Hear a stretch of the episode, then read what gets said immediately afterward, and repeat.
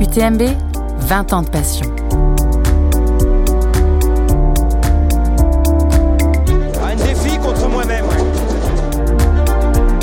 Galère, galère, galère. Tout va bien, tout baigne. Et là, il faut que je finisse. Parce que faut que je finisse ce que j'ai commencé. En à fond.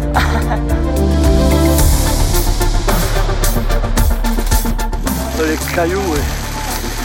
faut être fou pour faire ça.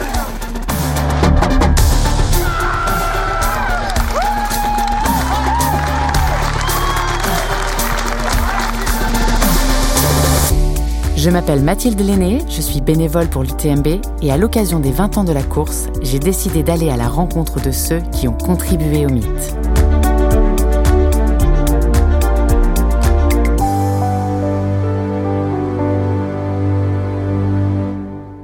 Tout a commencé comme un pari fou entre copains. Faire le tour du Mont Blanc, traverser trois pays, 155 km à avaler en 46 heures maximum. Une balade qu'un randonneur ferait en une semaine. 20 ans plus tard, l'ADN reste le même, mais l'aventure immersive a fait des petits. Le circuit UTMB World Series. 36 événements, un peu partout dans le monde, avec en point d'orgue les finales de l'OCC, de la CCC et de l'UTMB à Chamonix. UTMB. Quatre lettres devenues mythiques et derrière elles, un duo inséparable depuis les bancs de la fac, Michel et sa femme Catherine Poletti. Chacun leur tour, ils ont partagé leurs souvenirs avec moi et leurs espoirs pour la suite. Bonjour Michel, Bonjour Mathilde. comment ça va? Euh, ça va très bien. Je suis très heureuse de, de faire cette interview euh, aujourd'hui avec toi, enfin avec vous, puisqu'on va enchaîner une première euh, partie d'interview avec euh, toi et une deuxième partie avec Catherine. Bonjour Catherine, Bonjour Mathilde. comment ça va? Moi, ça va bien. Parfait. Jusqu'ici, ça va, comme je dis à tout le monde. On est à moins de deux mois aujourd'hui de l'UTMB 2023. Une édition un peu particulière parce que c'est les 20 ans, d'où l'objet de ce podcast. Euh, ça fait quoi de voir grandir son bébé? Ça fait se sentir un peu plus vieux. ça fait euh, ça fait quelque chose parce qu'effectivement, euh, 20 ans, euh, c'est quand même une sacrée tranche de vie. Et, euh, et comme c'est une tranche de vie qu'on a attaquée assez tard avec Catherine, bah oui, il y a un petit côté. euh, il y a un petit côté, euh, qu'est-ce qu'on sera dans 20 ans? On y reviendra tout à l'heure. ça. Et puis, euh, il y a un côté euh, transmission aussi, puisque euh, c'est vraiment euh, l'histoire de famille qu'on a envie de raconter, et la transmission à, à David, à Isa et Mika.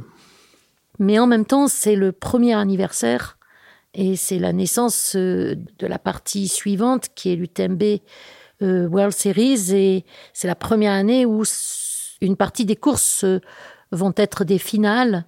Donc, c'est pas une fin, c'est aussi un début, comme dans la vie. Avant de revenir sur la naissance du fameux bébé UTMB, si tu ne devais garder qu'un seul moment fort, un moment qui restera gravé à, à vie dans ta tête et dans ton cœur, lequel ce serait? C'est une question difficile parce que des moments, euh, il y en a beaucoup. Euh, il y en a quelques-uns qui me viennent euh, comme ça en tête. Peut-être que celui que je vais choisir aujourd'hui, c'est quand je termine cette première édition de l'UTMB, pas la ligne d'arrivée, j'en ai pas gardé un, su- un- un- souvenir très présent, mais j'ai un, souvenir euh, vraiment très très clair de quand on arrive euh, au Tine, on arrivait par, euh, le bas de vallée, on avait 3 km à plat pour finir la course. Et en arrivant au Tine, là pour le compte, j'ai vraiment été submergé par l'émotion de, de terminer. C'était un rêve pour moi de, de faire cette course. J'avais ça en tête depuis des années. Et là, j'étais en train de le terminer. Et j'étais vraiment une, une vague d'émotions incroyable. Et en même temps, et en même temps, j'étais en train de. J'avais une petite musique qui tournait dans la tête parce que on avait, euh, on avait vu que ce nom Ultra Trail International du Tour du Mont Blanc, c'était, c'était beaucoup trop long.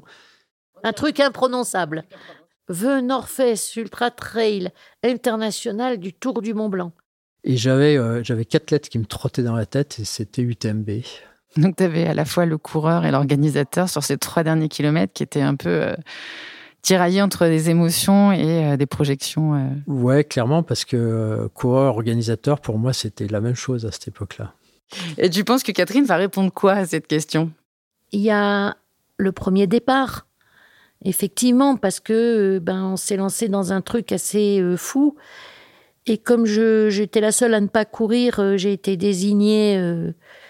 Euh, j'ai chopé le mistigris, quoi. J'ai été désignée euh, directrice de course. Euh, je les ai vus partir et je me suis retrouvée seule euh, dans le quart d'heure qui suivait brutalement. Euh, ben voilà, j'étais toute seule et devant quelque chose d'assez monumental, c'est de me dire euh, est-ce que j'ai les épaules assez larges? Est-ce que je vais pouvoir euh, prendre les bonnes décisions et, et tout? Là, je suis émue. J'en ai partout de l'émotion. Je suis saoule d'adrénaline. Euh, Et donc on parle beaucoup de vous deux. Vous êtes mariés depuis combien de temps c'est indiscret comme question. Ouais, la, la- la deuxième question est encore pire. C'est vous vous êtes rencontrés, vous êtes mariés à quel âge On s'est rencontrés en mi, faut pas que je dise des conneries. On s'est rencontrés en 1975 euh, à la fac à Grenoble. C'était l'époque post 68 hard où régulièrement tous les étudiants de France se mettaient régulièrement en grève chaque printemps. Et, euh, et Catherine trouvait ça cool parce qu'à fac de droit, ils n'étaient pas en grève alors que nous, euh, on était en grève. Et elle est venue faire des crêpes avec nous pour euh, payer euh, un déplacement à Paris pour aller manifester à Paris. Ses études étaient plus intéressantes que les miennes. En plus, il m'intéressait, le gars. Donc, ben, j'ai changé des- de cycle d'études. Et moi, je me suis mis aussi à faire mes études en maths et informatique et sciences sociales. C'est là qu'elle a commencé à te suivre dans tes délires. Finalement, ça a commencé très tôt. Oh, est-ce qu'elle m'a suivi euh, Elle appréciera pas la question de- de- de- de- d'avoir suivi Michel dans ses délires. Par contre, euh, elle a, elle, elle a suivi euh, Michel dans son désir de revenir à Chamonix, ça c'est sûr. Euh, Il y a un moment, euh, juste à la naissance d'Isa, euh, je me suis senti, moi, complètement perdu dans mes études d'informatique, très, très théoriques à l'époque. Et j'ai éprouvé vraiment le besoin viscéral de, de revenir à Chamonix sans trop savoir ce qu'on allait faire, parce que faire de l'informatique, euh, quand les PC n'existaient pas encore, euh, à Chamonix, c'était pas possible. Et là, Catherine, effectivement, elle, elle m'a suivi. Il a compris. Elle a compris, elle a joué le jeu et on est venu s'installer. Donc, je l'ai suivi parce que je l'ai décidé. Et c'est de la même manière que j'ai toujours dit à Michel j'ai jamais voulu de patron et certainement pas mon mari. Je te donnerai toute ma vie pour toi, mais pas mes décisions. Donc tu as grandi à Chamonix, tu as eu ce besoin d'y revenir. Euh, tes premiers souvenirs d'enfant, d'ado à Chamonix, c'est quoi? C'est forcément la montagne C'est forcément être dehors? Ah euh, oui, c'est beaucoup, beaucoup l'outdoor. Euh, mes premiers souvenirs, je dirais, c'est un, début de énormément de ski alpin quand j'étais gamin. Je passais mon temps à faire du ski alpin. Et puis j'ai muté après quand j'étais au collège. après j'ai basculé sur le ski de fond. Parce que tes parents étaient sportifs ou juste parce que toi, t'étais... Pas plus, pas plus. Et du coup, que- comment tu rencontres euh, la course à pied? La course, en fait, j'ai toujours, euh, pendant très longtemps, ça a été simplement euh, le- l'entraînement pour le ski de fond. Et, et la bascule, elle se fait beaucoup plus tard. La bascule, elle se fait en 2000. euh, quand on, on rentre de Norvège et où j'avais fait une course de 95 km en, en ski classique qui m'avait occupé pendant 8 heures. Et là, je me suis dit, ah, j'aimerais bien voir ce que c'est que de courir, enfin d'être en compétition pendant plus que, plus que 8 heures. Mais en ski de fond, ça n'existe pas. Et en cherchant, j'ai trouvé effectivement euh, des courses à pied euh, qu'on appelle des ultra trails maintenant, mais euh, qui à, l'époque c'était le Grand Raid à Ariège que j'avais trouvé donc dans les Pyrénées, qui faisait 140 km et ni une ni deux, je m'étais inscrit. c'était pour Pentecôte de, de l'an 2000 et voilà, moi j'ai pas d'entraînement, enfin à peine deux mois d'entraînement, et mais j'y suis allé. C'est ça que j'avais envie de faire. Mais euh, pourquoi courir plus que 8 heures?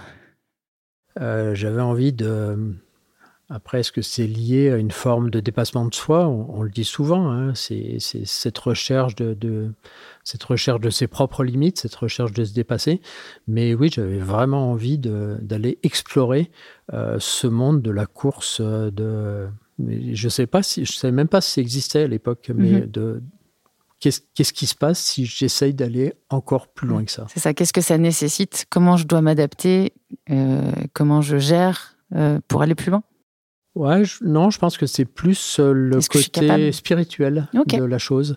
c'est lié au côté physique, c'est lié à la souffrance, à l'endurance, mais c'est aussi presque, c'est presque une quête. L'ultra, je pense que c'est quand même quelque part une, une, une quête euh, et c'est presque plus, euh, euh, ça tient du, presque des fois plus du mystique que du physique. Moi, j'ai fait un beau voyage. Je fais un beau voyage. La tête dans la montagne. C'est génial, vraiment génial. C'est top. dernière question hors trail, après on y revient, promis.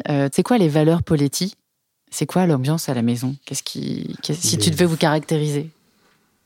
Ah, ah, ça, c'est la question qu'on m'a jamais posée. euh, je sais pas. Je pense que il y, a, une, valeur qui est, fondamentale, mais ça t'interrogera Catherine là-dessus, c'est la musique. Mm-hmm. Euh, ça a été notre vie pendant. Quand on s'est installé à Chamonix, on a, on a choisi d'ouvrir un magasin de disques. On savait que ça serait pas euh, que ça serait pas rentable. On savait que ça serait compliqué, mais c'était c'était vraiment la passion. Euh, donc la musique. Euh, et puis, je dirais les valeurs, je sais pas, une, je dirais une vie simple. Euh, voilà, on a, on n'a pas besoin de grand chose finalement pour. Euh, en réalité, on a l'UTMB, ça, ça occupe toute notre vie et on n'a pas besoin de grand chose de plus. Dans ma famille, on était cinq enfants, mais les cinq enfants et mes deux parents, on faisait tous un instrument et pas que amateurs, puisque j'ai quand même deux frères et une sœur qui en ont fait leur profession. Ils en ont fait des métiers où personne n'y croyait et je pense que mes parents euh, ont été assez culottés d'accepter cela. Et ça montre aussi que, euh, grosso modo, euh, pour tout le monde, c'est, c'est là où on a une passion qu'on peut réussir le mieux. Donc, première aventure, le magasin de disques. vous enchaînez avec un vidéoclub, une société de logiciels informatiques, et en 2003, l'aventure UTMB. Tu te souviens du jour où tu t'es dit, allez go, on va le faire, on va créer une course autour du Mont Blanc où les gens vont courir 155 km pendant deux jours et deux nuits à travers trois pays Je m'en souviens très bien de ce jour-là. je m'en souviens très très bien de ce jour-là parce que euh, je reviens juste deux, trois semaines euh, en, avant cette date-là. On est en septembre 2002. Euh, il y avait une course qui existait autour du Mont Blanc dans les années 90 en relais de sept coureurs, qui a été interrompu à cause de l'accident et de l'incendie sous le tunnel du Mont Blanc en 99. Et le tunnel a rouvert en 2002 et cette course n'a pas redémarré. Et le président de notre club de course à pied euh, ici à Chamonix, René Bachelard, était furieux, très énervé parce que cette course n'avait pas repris. Et j'ai rencontré René dans, la rue, dans les rues de Chamonix une fois, deux fois, trois fois, et une fois, deux fois, trois fois. Il était très énervé, etc. Jusqu'à ce qu'on se dise, écoute René, arrêtons d'en parler dans la rue, on fait une réunion. Et donc on a fait une réunion fin septembre 2002 à l'hôtel Le Faucigny parce que euh, faisait partie de cette réunion euh, euh, Guy, Guy Écochard qui tenait l'hôtel du Faucigny avec sa femme Jacqueline. Et on était neuf dans la salle du club de course à pied, euh, le CMBM. Et euh, c'est au cours de cette réunion qu'on a dit, OK, Banco, on y va. on va reprendre cette course qui a été arrêtée, on la reprend, mais sous un autre format, et on fait un trail par les sentiers, en individuel, non-stop, le tour complet du Mont Blanc. Et donc, oui, c'est ce jour-là. alors, je pourrais retrouver la date, là, j'ai plus exactement en tête, mais on est en septembre 2002. J'étais pas ultra trailer. J'avais beaucoup accompagné Michel sur des trails mais j'avais cette euh, euh, connaissance de ce qui est de l'autre côté du miroir, de ce qui est à côté du chemin. Euh, mes compétences sont différentes parce que je connais ce côté-là, je connais ce que c'est que le bénévolat, j'en ai fait sur le marathon du Mont Blanc. Je connais le côté accompagnant et ça m'a motivé justement à travailler aussi pour ceux qui ne sont pas les coureurs. Moi, je fais le paquet cadeau. c'est ce que je dis souvent. Mais euh, du coup, parce qu'il faut quand même se rappeler que cette boucle, c'est une balade que les gens font en général en une semaine. Euh, la course précédente, c'était un relais de sept coureurs. À quel moment vous vous dites c'est faisable et on va avoir du monde pour le faire en solo? C'est rigolo parce que euh, quand on y repense, c'est oui, c'est rigolo. On n'avait aucune idée qu'il y avait des 100 miles aux États-Unis. La Western ah, Set, on J'étais convaincu du contraire, tu vois. Non, oui, la, la, la, Western Set qui est chère à, une personne qu'on connaît bien tous les deux, euh, personne ne la connaissait à l'époque. Par contre, on savait qu'il y avait euh, le, le, Grand Raid de la Réunion qui marchait très bien. J'avais euh, fait ce Grand Raid d'Ariège pas terminé, mais j'avais fait ce Grand Raid d'Ariège en, en, en, 2000. Et donc, cette expérience trail que j'avais acquise en trois ans, que Catherine avait acquise aussi en m'accompagnant, que d'autres dans le club avaient acquis aussi, c'est ça qui nous a fait dire, ben oui, faire le tour du Mont Blanc non-stop, ça paraît un peu fou, mais c'est possible et on va le faire. Et tu l'as fait. Tu te retrouves sur la ligne de départ en 2003 et on a des images que je vais donc te montrer. On les regarde et après, tu les commentes. J'ai envie vraiment d'aller de plus en plus loin au-delà des limites. Et donc, il euh, n'y a pas de problème, on peut faire 150 km et 8000 mètres. Vous êtes testé déjà là-dessus Ouais, pas d'autres sont déjà testés sur le tour complet, moi jamais, et c'est le rêve un petit peu aujourd'hui. Euh, d'arriver pour la première fois de ma vie à le faire et puis d'emmener 700 euh, personnes avec, ça c'est fabuleux. 6, 5, 4, 3, 2, 1,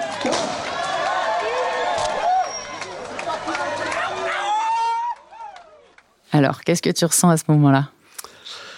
Ah, en plus, euh, c'est un extrait plus long que ce que j'ai vu euh, depuis longtemps. Euh, c'est un peu. Qu'est-ce qu'on ressent C'était un rêve absolu et j'avais commencé à avoir le, ce rêve de faire le tour complet du Mont Blanc. Il est venu avant euh, avant ma période trail. C'est en 1995 que j'ai éprouvé euh, l'envie, le, besoin quasiment d'essayer de, faire le tour du Mont Blanc euh, non-stop. Alors c'est sûr que quand huit ans plus tard, donc quand on se retrouve au départ, évidemment, ça fait beaucoup de choses. C'est le début d'un rêve et en même temps, il y a 700 il y a 700 coureurs avec soi et donc ouais, c'est quelque chose d'assez un peu surréaliste, un peu un rêve, un rêve éveillé, quelque chose comme ça? Bah, c'est presque, je ne sais pas comment c'est possible d'avoir. Euh, euh, c'est encore une fois, c'est une expérience euh, incroyable. C'est, c'est, tu, tu, vis un truc que tu penses c'est pas possible que ça puisse mm. exister. Eh ben moi, je suis sur le départ et la deuxième fois qu'il parle, je me retrouve toute seule dans la nuit, grosso modo, avec deux, trois colompins. C'est pour ça que dès la deuxième année, j'ai dit, moi, ça va pas du tout. Euh, le, départ, il est trop court. Euh, euh, en fait, c'est que autour des coureurs. donc, il faut trouver un moyen de le théâtraliser. C'est dès la deuxième année où on a commencé à mettre de la musique au départ. Une musique qui va démarrer, qui va mettre les gens dans leur bulle, qui va leur permettre de se concentrer, mais qui va monter gentiment, euh, voire peut-être pas gentiment, mais qui tout d'un coup, ça va être une explosion, un feu d'artifice, et là, c'est le départ. Et eh ben, ça me semblait absolument idéal de le réfléchir ainsi. Et tu l'as bouclé cette boucle en 2003. Ah ouais. Et vous n'avez pas été très nombreux. Tu te souviens du nombre de finishers? 67. Sur? 722, 723 au départ. Aïe, ça fait mal un peu ça, non? Alors, il y a deux raisons. Il y a, deux raisons. Euh, la, première raison, un peu euh, technique, c'est qu'on avait, on, pensait quand même que c'était très long et que tout le monde voudrait pas, pourrait pas faire le boucle. Donc, on avait imaginé euh, trois courses en une. C'est-à-dire qu'on avait dit, ben, vous pouvez choisir, tout le monde prend le départ en même temps, mais chacun est libre de choisir de s'arrêter à Courmayeur ou de s'arrêter à Champais ou de finir à la boucle. Et puis euh, la deuxième raison, c'est surtout qu'il a fait, euh, c'était 2003, c'était l'été de la canicule. Mm. La première dépression, qui a été une grosse dépression, c'était le jour de la course. Et donc on est parti dans le mauvais temps et on a couru dans le mauvais temps. Mais ça a été, au niveau de la météo, extrêmement difficile et ça, ça, explique aussi euh, le, peu de, coureurs qui arrivent à, à terminer la boucle. Mais c'est aussi en même temps ce qui, je crois, a créé le mythe. Exactement. Et justement, 700 coureurs en 2003. 2000, 2300 en 2022 sur un peu plus, un peu plus de 5000 demandes, c'est ça? Oui, alors après, le, nombre de... Euh, oui, 2000, 2300 euh, en 2022. Euh, maintenant, on, on, est bloqué à ce chiffre 2300, 2400, 2500. Mais enfin, on est bloqué de toute façon à ce chiffre-là parce qu'on ne peut pas accepter plus de monde. Et puis, le nombre de demandes d'inscription, il est, il est limité par notre système d'inscription. On a eu pendant de longues années le système des points de qualification. Mm-hmm. On vient de le remplacer depuis deux ans par le système des Running Stones associé à, à, à, l'UTMB Index, mais le nombre de demandes est limité par le système d'inscription parce que on, ne voulait pas justement euh, le laisser exploser et se trouver dans une situation euh, où euh, les gens pourraient attendre 10 ans, 12 ans, 15 ans et ou voire ne, jamais réussir à s'inscrire. Qu'est-ce qui, selon toi, fait que l'UTMB est devenu la course? Euh, je pense quand même, je pense réellement que euh, cette première édition épique, réellement épique en 2003, y est pour beaucoup. Euh, après, il est évident qu'il y a un autre symbole qui est extrêmement fort, c'est les trois pays. Mhm. De faire le tour de la Grande Montagne, faire le tour du toit de l'Europe hein, en passant par trois pays, là, je pense qu'effectivement, ça contribue aussi à ça. Et puis, euh, et puis, je dirais que peut-être euh, il y a une troisième raison, c'est que c'était juste le bon moment de la faire. Et puis, il y a probablement aussi une quatrième raison, c'est qu'on y a travaillé jour et nuit pendant 20 ans. Euh, Chamonix, plus Mont Blanc, plus trois pays, plus un truc en individuel, ça paraît fou. Ce qui est fort, c'est que chacun est devenu le héros, que ce soit le héros de son pays, de son village, de sa rue, euh, de ses enfants, mais on est tous les gens qui font l'UTMB sont le héros de quelque chose, y compris d'eux-mêmes. Ça a changé beaucoup de vies. Je vais pousser une cinquième raison. Est-ce que justement le côté euh, très euh, familial, ami, c'est-à-dire une course qui s'est construite bah, sur une base d'amis, la famille a été inclue et au fil des décennies, des amis se sont greffés, d'autres courses ou, ou d'autres expertises pour faire grandir l'événement. Est-ce que ce fonctionnement euh, finalement très euh, très intime, très entre gens qui se comprennent, ça a aussi participé au bon fonctionnement? Je ne sais pas si tu vois où je t'emmène. Pas que la famille, euh, avec l'association mhm. des trailers du Mont Blanc, qui, qui, vient de changer de nom, qui s'appelle l'association des Amis de l'UTMB Mont Blanc mais donc avec euh, euh, principalement euh, Jean-Claude Marmier et René Bachelard, mais aussi avec d'autres, avec Alberto Motta, Courmayeur, avec Léon Lovet à, à. On a développé cette course pour la passion de développer cet événement.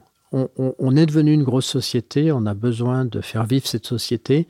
comme toutes les sociétés, la question de l'argent se pose. Une société ne peut pas vivre si n'est pas profitable. Mm. Mais euh, ce qui nous a toujours animés, c'est la passion.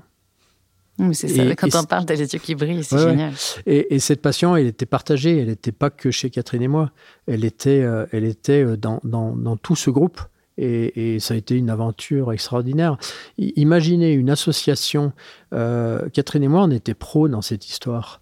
Mais les gens de l'association, ils ont toujours été bénévoles. On s'est réunis pendant plus de dix ans d'affilée, systématiquement, tous les mardis euh, soirs. Systématiquement, pendant plus de dix ans d'affilée. Il n'y a que la passion qui peut expliquer ça.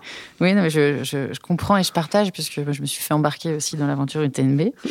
euh, un, peu, un peu reculant au début. Et, et au final, euh, une fois qu'on a mis le pied à Chamonix, qu'on a mis le pied dans votre organisation, dans votre fonctionnement, c'est vrai que c'est vraiment, vraiment euh, vraiment aspirant et inspirant comme, euh, comme événement. bref. Tu vas finir par dire que c'est addictif. Il y a un peu de ça.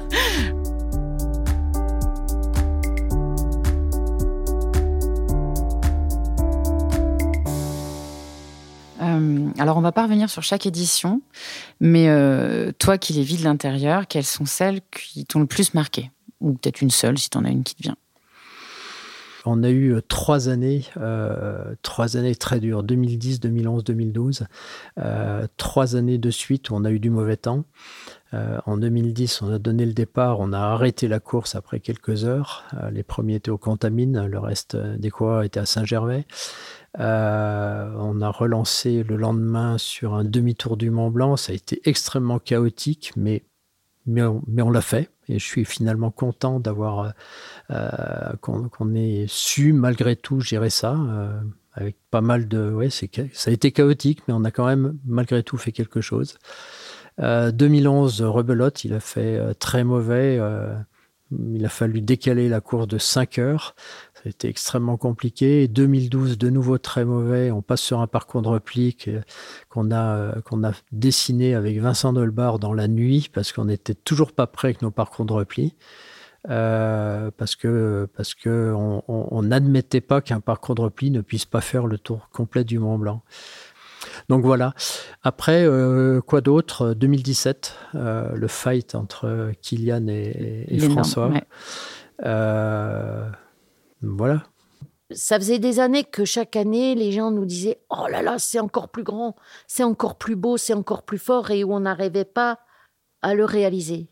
Et 2017, je me souviens qu'il y avait un plateau d'élite de folie, mais la plus grande folie, c'est que 80% ont fini. Je crois que c'était extraordinaire de voir sur la ligne de départ tous ces champions qui finissaient soit en champion, soit qui finissait quand même parce qu'il voulait finir. Et ça, j'avais trouvé ça vraiment magnifique et dans l'esprit. Et, et voilà. Mais un tel succès, ça a forcément dû vous dépasser à un moment donné? Je ne sais pas si ça nous a dépassé. Euh, ce, qui, ce, qui, caractérise l'UTMB aussi, c'est le collectif de la réflexion, le collectif des décisions. Euh, c'est pas juste Catherine et Michel qui, euh, qui décident. Ça a toujours été beaucoup plus collectif que ça, avec l'association, avec euh, les gens avec lesquels on a travaillé aussi.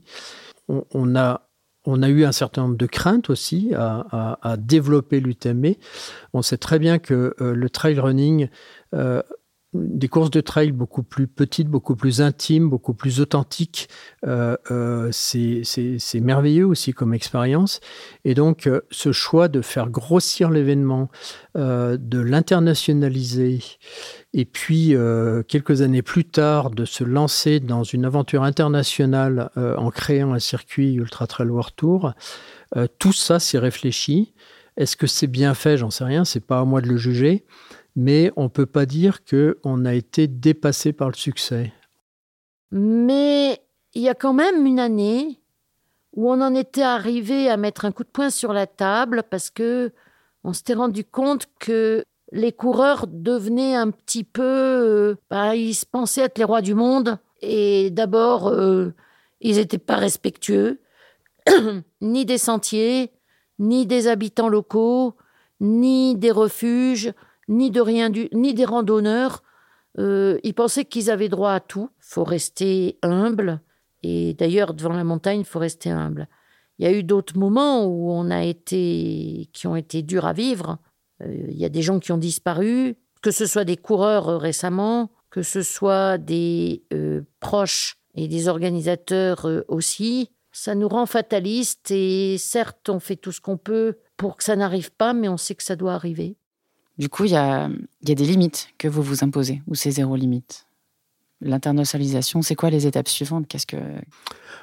Ah, quelles sont les étapes suivantes? Là, on vient d'en franchir une très grosse euh, depuis euh, deux ans avec le lancement du Tembe World Series, mhm.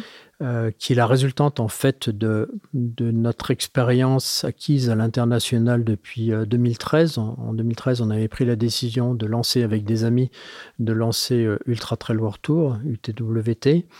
Euh, quelques années plus tard, on a aussi expérimenté des franchises UTMB. Euh, euh, il y a eu Ushuaia by UTMB, mm. il y a eu Oman by UTMB et quelques autres, en Chine aussi. Et, en 2020, on a profité de la, pause obligée de la crise Covid pour remettre tout ça à plat et créer UTMB World Series. Comme un peu l'aboutissement de ce qu'on voulait faire pour porter l'expérience UTMB à, l'international. donc, la réponse à la question, c'est on va déjà on, va, rester concentré sur UTMB World Series, c'est pas mal. Et euh, mais en termes de limites, euh, si on est un petit peu plus concret, il y a forcément les limites liées à l'environnement, le terrain de jeu, euh, parce que c'est là que ça se passe, hein, par essence. parce qu'aujourd'hui, c'est une, chance incroyable d'avoir ce, voilà, cet écrin, de pouvoir courir à travers trois pays autour du Mont Blanc. Mais c'est aussi une grande, responsabilité on est critiqué aujourd'hui pour, euh, pour mettre en danger l'environnement parce qu'on envoie 10 000 coureurs en montagne. C'est une erreur, mais c'est compliqué de lutter contre cette erreur de jugement. Euh, les 10 000 coureurs qu'on envoie en montagne ne font pas de mal à la montagne. On les envoie sur des sentiers qui sont balisés, ils ne vont pas divaguer partout. Euh, on contrôle là où ils vont. Ils sont répartis sur plus, plus de 400 km de parcours moi, je suis convaincu et je, voudrais euh, euh, euh, convaincre tout le monde qu'aujourd'hui, on ne, on, ne, porte pas atteinte à la nature et au contraire, on a un effet positif, on contribue beaucoup à réparer, à entretenir les sentiers. Le plus gros problème, c'est les gens qui viennent dans la vallée et qui arrivent en France. donc, c'est vrai que cette année, on a mis en place un plan de transport colossal. On essaye d'inciter les coureurs à venir avec des mobilités plus douces ou des choses comme ça. Mais euh, ça, c'est le plus compliqué. Par ailleurs, aujourd'hui, on se dit qu'il ne faut pas passer sa vie à voyager à travers le monde dans tous les sens juste pour faire des courses. Donc, euh, on s'est dit, ben, tous ces coureurs qui viennent de Chine, qui viennent de Thaïlande, qui viennent d'Argentine, qui viennent d'Afrique du Sud, d'Australie, etc., eh ben, l'idée, ça serait qu'ils aient aussi la possibilité de faire ce type de course avec les mêmes standards, mais plus près de chez eux.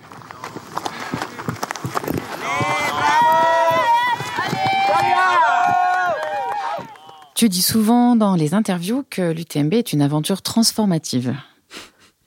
Tu valides? J'ai dit ça? Oui, apparemment. si tu le dis, je te crois. Euh, on m'a dit dans l'oreillette, en tout cas, que tu dis. que c'est une aventure transformative. Est-ce qu'on pourrait dire que ça a transformé, changé ta vie ou votre vie? À Catherine et ah à bah toi oui, complètement. Bah euh, Catherine te le dira mieux. Euh, euh, elle, va, elle va te dire que la plus belle partie de sa vie a commencé à 50 ans. Ah, c'est chouette. Alors, pour l'UTMB en 2003, j'avais 50 ans. Bon, alors, je ne veux pas vexer mes enfants parce que les plus belles périodes de ma vie ont été la naissance de mes enfants, etc. Mais d'un point de vue professionnel et activité professionnelle, je crois que c'est la plus belle période de ma vie. L'une de mes plus grandes fiertés, c'est de voir que maintenant, la société que j'ai créée toute seule début 2014, donc elle n'a pas encore 20 ans, là où j'étais toute seule, maintenant il y a 70 personnes, et de me dire que, en fait, grâce à cet événement, eh ben, il y a 70 personnes qui ont un métier, c'est une sacrée fierté. Comment tu vois les choses dans 10 ans, dans 20 ans? Comment tu imagines l'ultra trail, l'UTMB, euh, toi? Ah, Moi, euh, dans 20 ans, j'aurai 88 ans. Sur la ligne Non, je pense plus. J'espère, j'espère pouvoir courir encore quelques années. Mmh. pour l'instant, je me sens bien. je vais encore essayer de le faire cette année. Et puis, et puis on arrive à un âge où on, va dire, allez, d'un an sur l'autre, on verra bien l'année prochaine ce qui se passe. Mmh. Euh, sur l'avenir, encore une fois, l'aventure UTMB World Series, elle est toute neuve. Euh, elle est en train de se mettre en place. Euh, on a énormément travaillé sur ce projet. Il a l'air, on a l'impression que, que les choses s'enclenchent plutôt bien et que on n'a pas trop mal réfléchi. Mais euh, voilà, je dirais que dans, dans 5 ans, dans 10 ans, euh, c'est à, voir si effectivement ce circuit est devenu euh, ce circuit, ce grand circuit international dont on rêve et qui permet d'apporter l'expérience UTMB à portée de, de, chaque coureur du monde entier là où il habite. Voilà. Bah, Parfait. Et puis, et puis la transmission aux enfants. Oui, tu parles beaucoup de transmission, c'est important ça. Mais c'est important parce que c'est vraiment. euh, on peut pas dire que l'UTMB, c'est que Catherine et Michel. Et c'est une histoire géniale parce qu'on a vécu UTMB pendant 20 ans et on s'en est pas lassé. Et au contraire, ça nous a, euh, ça nous a enrichi d'une manière incroyable. Cette, euh, cette chance de construire quelque chose entre parents et enfants, c'est quelque chose d'inimaginable. C'est un privilège. Et tu aurais pu imaginer que vous alliez réussir à se créer ce rendez-vous? Est-ce que tu continues à être émerveillé par euh, Ouais. ce que vous avez monté? Ouais, complètement. C'est c'est une aventure, euh, c'est une aventure incroyable. J'ai pris la présidence du TMB Group euh, parce qu'on me l'a accordé, hein. Mais en même temps, euh, j'en suis ravie. Et tant que ça dure, ben, je suis heureuse. Je remercie encore Catherine et Michel Poletti pour leur gentillesse et leur sincérité. Merci aussi d'avoir créé un aussi beau rendez-vous qui n'a pas fini de nous passionner. En attendant de vibrer à Chamonix à la fin du mois d'août, on se retrouve la semaine prochaine pour un nouvel épisode. Cet épisode a été produit par Lines Agency et Trail Endurance Mag. Il a été réalisé par Mathilde Lenné et Mélanie Puey. Vous pouvez nous écouter tout l'été et découvrir ou redécouvrir le mythe UTMB. Si vous avez aimé cet épisode, n'hésitez pas à vous abonner au podcast et à mettre des étoiles sur les plateformes d'écoute. On attend aussi vos commentaires sur l'Instagram de l'UTMB Mont Blanc et sur celui de l'UTMB World Series.